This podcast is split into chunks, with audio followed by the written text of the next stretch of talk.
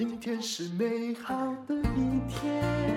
欢迎收听人生实用商学院。今天要讲一个重要的概念，你很想了解 ETF，那要了解什么叫做等权重 ETF。概念一点也不困难。我们请到的这是一位专家哦，他是兆丰投信的投资长林忠义副总经理。您好，你好，亮露姐好，各位听众大家好。这个任务就交给你了，因为一般人听到的那个专有名词哦，都会很害怕。是，请你把它解释得很清楚，为什么有一种叫等权重 ETF 出现？好，那其实等权重的一个概念，大家很好理解，就是类似 N 分之一，也就是说，我把所有的东西都均等分了。嗯、例如，我的投资组合里面如果有十档股票。那一百个 percent 我分给十档，等权重其实就是每一档分配到的权重就是十个 percent，所以等于这就是一个等权重的概念。那等权重的好处，其实在我们做投资组合里面，我们会知道借由分散，其实让我们的风险其实是可以做到有效的分散降低。我们用台积电来说好了啦，嗯、如果是在零零五零里面，它很显然一直占有，啊、因为按照它的。是追踪原则，它可能一直都占着四十趴或超过四十趴，所以也有人就说，像零零五零，呃，其实我是觉得，你与其要买台积电，你不如就买零零五零，因为 意思也不会差太多。那所以这个等权重的假设，你是只买十个股票，对不对？那各十趴，意思就是说，假设我现在选的股票是一丢吼，该几万块，但是像台积电一丢可能。五十几万，但无论如何，我就分成十份，每一种就买十趴，那台积的股份就会少一块的那种的股份就会多，对不对？对对对，是这样的概念。那这样就讲完了啊。对，所以其实它不难理解，那同时其实也很符合投资的直觉。像我们知道很多大师，其实他建议我们在做投资的时候简单就好。那简单最简单执行的就是等权重的概念。其实我觉得这用分家产更好解释。嗯、假设我有五个孩子，对不对？哦、对。那答案最好的状况，并不是说我爱这个人多少，嗯、那他结果我爱老大五十趴，结果其他人只能分到其他的那个五十趴，对不对？现在不是，现在就是分成五份，只要一百万，你们每个人就分二十万，对不对？是，呃、对，这是等权重的概念。是那等权重跟以前那样的比起来，有什么样的好处呢？嗯、好，那其实我们会知道，如果你权重过度偏重在大型股的时候，当这些例如像呃台积电啊，或者说这些大的一个股票很好的时候，表现当然会很好。但是我们知道股市通常会有轮动嘛，那股市会涨涨跌跌。嗯那通常这些明星的股票，在今年最好的，在明年可能不一定会最好。对。那台股又非常轮动，像我们知道去年或是前年来看到，我们从航海王一直轮动到汽车，嗯、那还有相关的。很多人都希望你不要再提航海王。哦 对，这的确是比较好。那我们会知道，其实台股都有在轮动。AI，对 AI。那其实这些轮动的概念下的话，你要能够投资长期的话，掌握台湾的产业。业趋势其实是很重要，那只有等权重，其实我们才会把资金分散在各个产业，那你长期下来累积效果才会非常的一个可观。那你也不用受到单一的一个族群，就像呃电子或者说传产很重的一个族群的一个影响，这样是嗯。好，我刚刚有在说了，现在很多诈骗集团直接叫你买标股，你怎么可以买标股呢？然后用我来用施生辉或陈聪明。我们怎么可能教大家去买标股？我又不是不想活了。各位应该在金融界很久，也知道。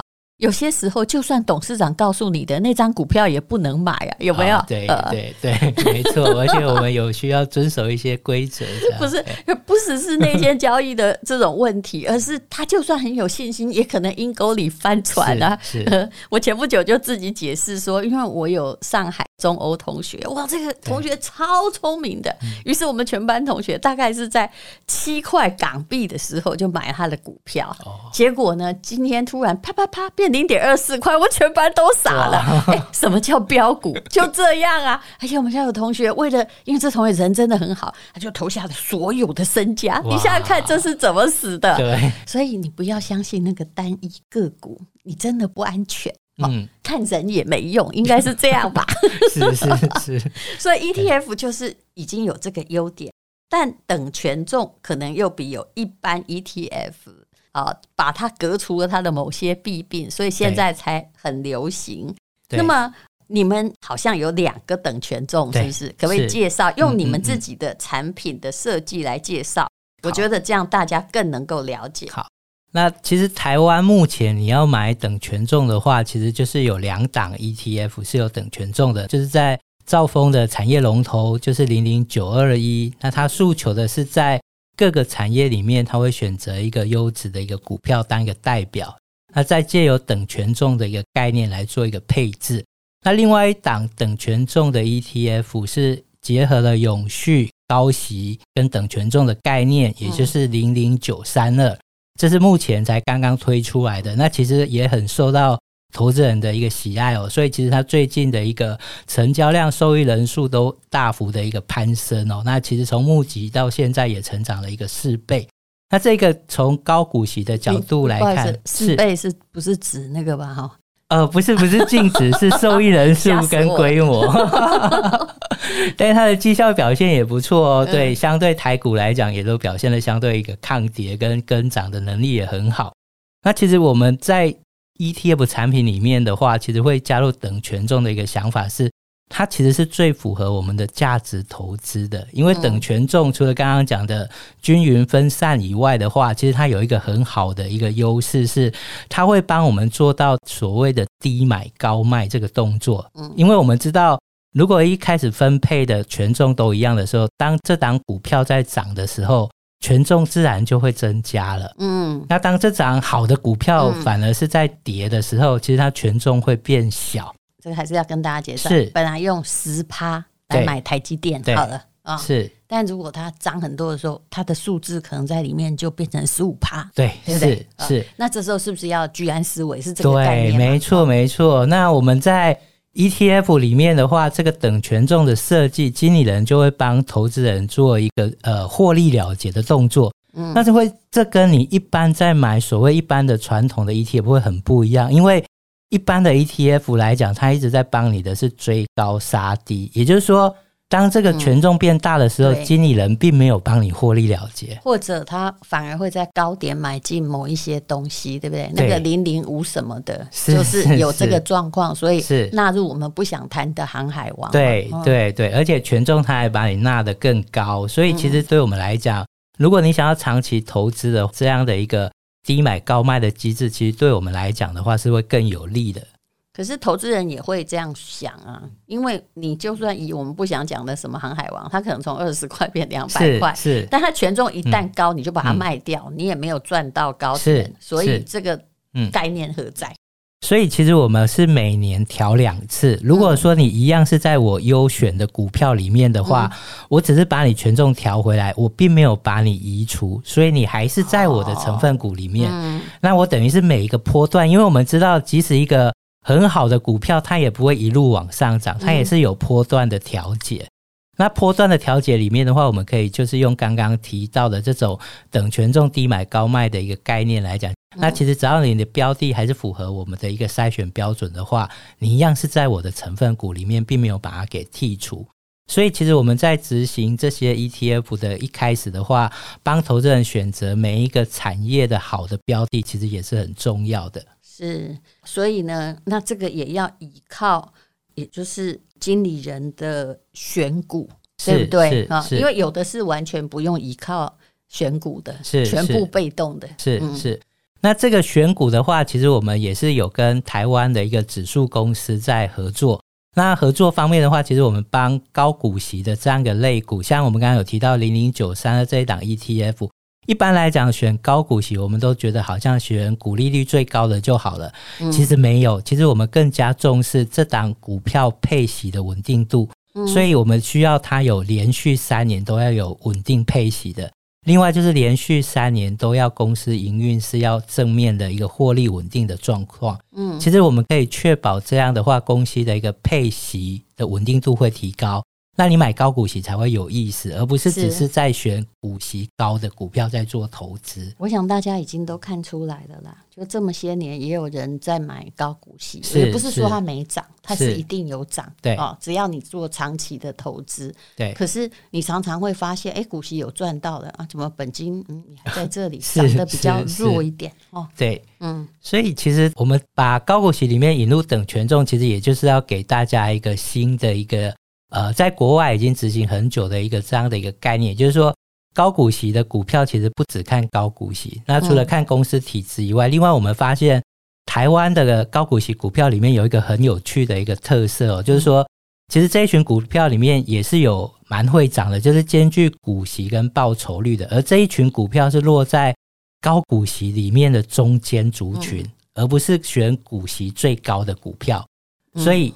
高股息的股票，我们反而如果考虑了报酬的这样的两个面向一起考虑来看的话，等权重就可以帮我们把这两个特色结合得很好，而不是一般的高股息的股票就只着重在股息或市值的一个角度这样。嗯、是这个就讲得很清楚了。但其实等权重这个概念，现在不只是在台湾蛮流行的，是在全世界各国已经有十七个国家都在用等权重 ETF 投资。是，嗯，那其实，在其他国家来讲的话，其实也都有推出等权重的产品。那目前我们看到最有名的，像美国的来讲，巴菲特叫我们说，如果你不知道投资股票，你可以投资 S M P 五百 ETF。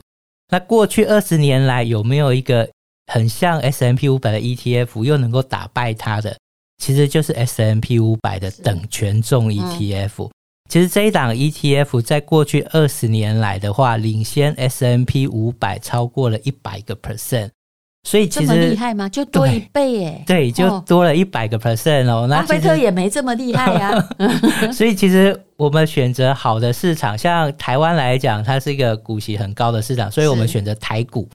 然后在台股里面，我们又选择高股息，然后再加上这个比较厉害的配置因子等权重，其实我们就很有信心的告诉大家说，二十年后这一档 ETF 应该也可以打败加权指数。是，那从过去美国这边已经帮我们做了一个验证了，所以如果想要做一个长期投资或者在一个纯股的一个长期投资概念的话，其实这样的一个工具是二十年后应该是不会让大家失望的。嗯。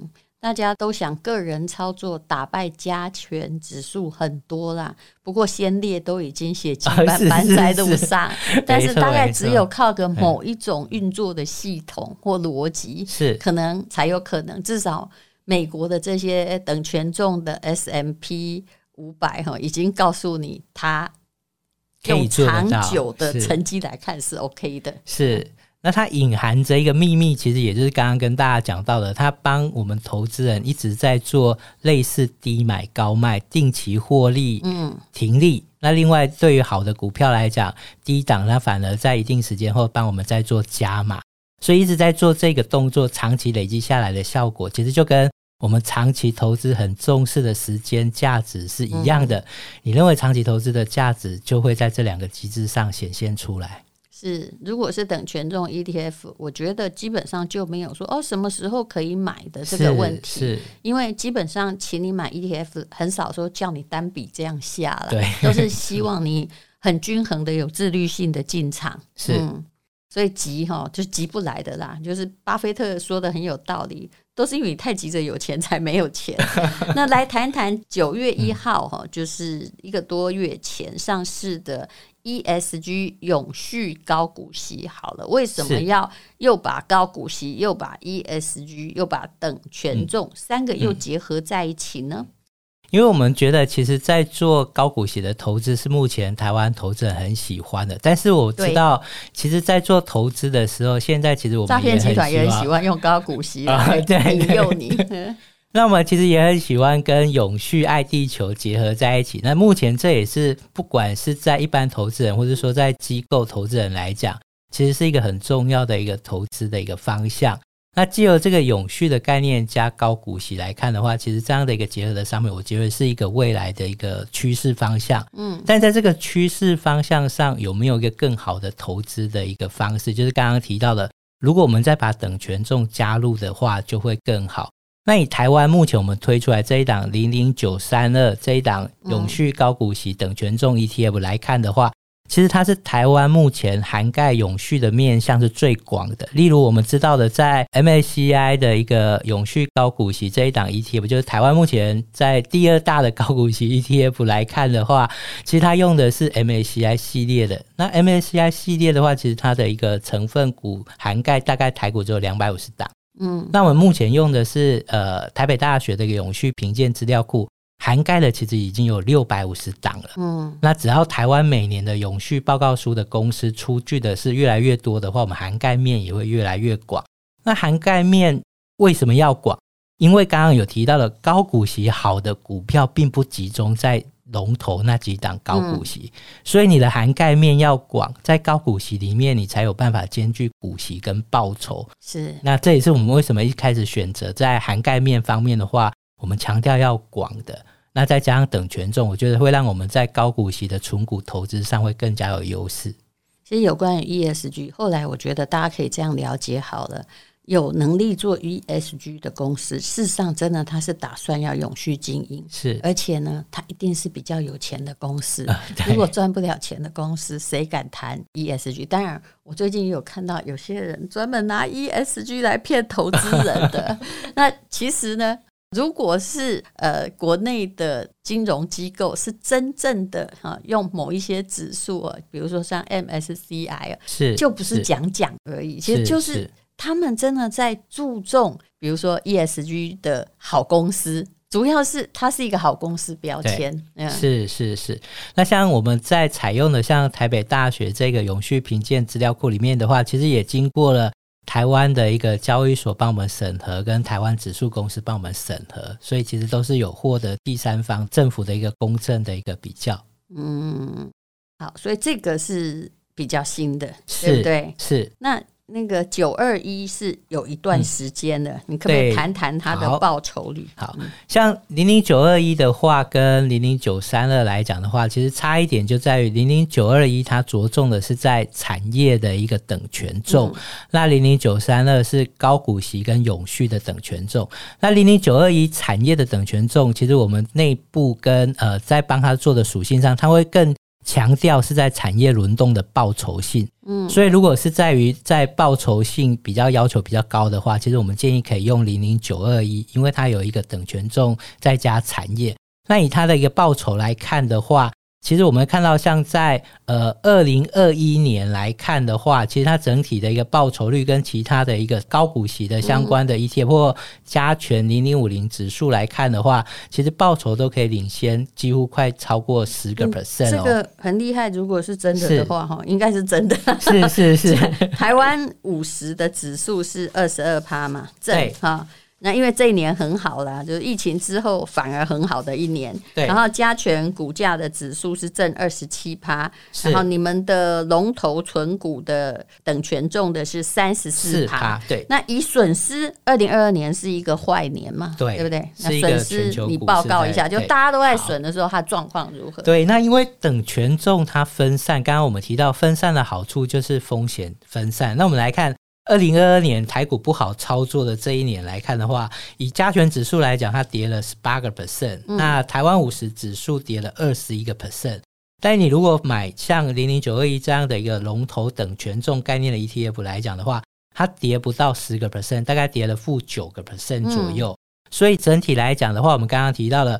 二零二一年，我们看到其实它可以追涨的能力，因为产业轮动其实是可以带来台股的一个报酬是不错的一个表现。是，但是在当一个呃下跌的时候，我们知道台股下跌其实受外资的影响很大。嗯、那外资的提款机通常是在这些大型的电子蓝筹股，嗯，所以其实，在等权重的一个抗跌的一个力道，其实就会优势就会显现出来了。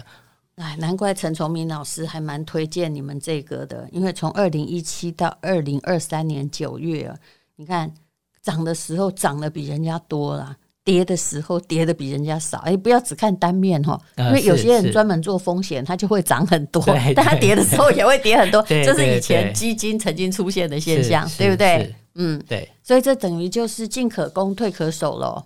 对，所以其实它更适合拿来做长期投资的原因，就在于说，其实它帮我们做到风险跟报酬两个一起考量的一个配置方式。那你刚刚讲到以兆丰而言是零零九二一跟九三二，有什么理由说，哎，我为什么不是两个选一个就好了？嗯，而是你觉得这两种如果能够搭配是最好的？嗯，嗯好，其实像零零九二一刚刚讲的，它是产业加等权重；那零零九三二来讲的话，它是高股息加等权重。那这两个一个属性的一个使用上来看的话，我们会觉得其实投资人你可以把它自己来做一个等权重的投资组合哦，因为。如果九二一是龙头等权重，它强调的是在报酬的属性的一个呃比较重一点。那如果是九三二零零九三二的话，是股息，它比较稳健的一个报酬。嗯、所以其实我如果各买百分之五十五十，例如我如果有一百万，把五十万买零零九二一，拿五十万买零零九三二，你自己在定期，比如说当半年或者说一年的时候，你自己再把它重新回复到五十五十。其实你等于自己也在做等权重了，对了。那其实这是一个很简单的概念，但是其实对于你累积财富是一个很好的效果。我们也有做过呃台股的一个指数的一个概念哦。如果你把每一年投资台股，每年年底的时候都回到你原始的投资金额，赔的时候你把它回补回去，赚钱的时候你把赚钱卖掉，其实长期这样做下来，你也能够打败加权。哦，其实最好不要建议大家，因为有的时候赔的那个后来下哦会来找，永无机会。对对对对对对。哎，我觉得还是大家不要自作聪明，我真的觉得 ETF 才是 ETF 是最对对对是最容易执行。其实你的意思就是说，比如说九二一对不对？它养猪嘛哈，养肥了可以取肉嘛。是是。那九三二就是，那它这是鸡会生蛋，蛋比较多，所以你这样两方面都有顾到了。对，嗯，对。那我觉得。其实这样的一个组合，我们也帮大家测试下来，长期下来的话，其实以最近不管是一年、三年、五年来看，绩效跟风险其实都不错。那我刚刚有谈到 ETF 的投资，我觉得最主要是不管怎么样，你不要哦。什么退休金孤注一掷？就算你很有钱，你也要分等份呐，对不对？钱暂时留在手上，并不会死，不要急着出去赚。是是是，我觉得好的时间点，用好的工具，长期执行下来，有纪律的执行，是会得到一个很好的结果。是，但是因为你不知道什么时候是高点，什么时候是低点，历史中不会有先见之明，所以无论如何，你就是分批进场，或者是定期定额。我每次陈崇明老师要跟我讲到定期就不定的时候，我说没没没没跟我讲，因为你知道吧？又怕有些人就我觉得现在是低点，我全部都进去了，对对对，没错没错，市场还是很诡谲的。如果我们又不是上帝，我们并不知道它的走向，就好像你看疫情的时候，哎。那个明明大家都觉得他很惨，偏偏他长成那样。对。那后来疫情结束了，明明觉得应该会好了，结果也没有，也没有。嗯，对对。那这最近的哦，战争这么的多，你怎么看呢？其实像最近这种的话，如果我们从过去的历史的一个事件来看的话，其实战争如果是属于区域的，或者说是一时的话，嗯，其实反而提供在股市震荡的时候是还不错的一个进场点。因为我们知道，其实这个事件会做消你，最后股市还是会回归到经济的基本面跟产业的一个获利状况。我完全同意，是就是你要知道那个是一个长期的效应还是短期效应。是是。但是有关于长期、短期，我们也会判断错误，比如说 SARS。是 是是。啊，比如说哦，SARS 是我们没有判断它是个短期，但是 COVID-19 就你真的不知道该说它是个短期现象吗？因为其实全世界也很少。会碰到这种大型的一个这种疫情的一个事件啊，但是如果是那种金融的骨牌效应的话，哇，那个整个痊愈就要很久，比这些战争还需要更久。没错，没错，是。好，非常谢谢你详尽的解释。那我们今天应该对等权重已经讲得非常非常清楚了啊！感谢兆丰投信的投资长林忠义，谢谢你。好，谢谢丹露姐，谢谢各位听众。好，那资讯栏的连接要放些什么呢？啊，就是放这个啊，你想了解的，比如说零零九二一或九三二哈。如果有任何资讯，我们请林忠义投资长放在资讯栏谢谢。好谢谢。今天是勇敢的一天没有什么能够将我为难今天是轻松的一天因为今天又可以今天又可以好好吃个饭。做爱做的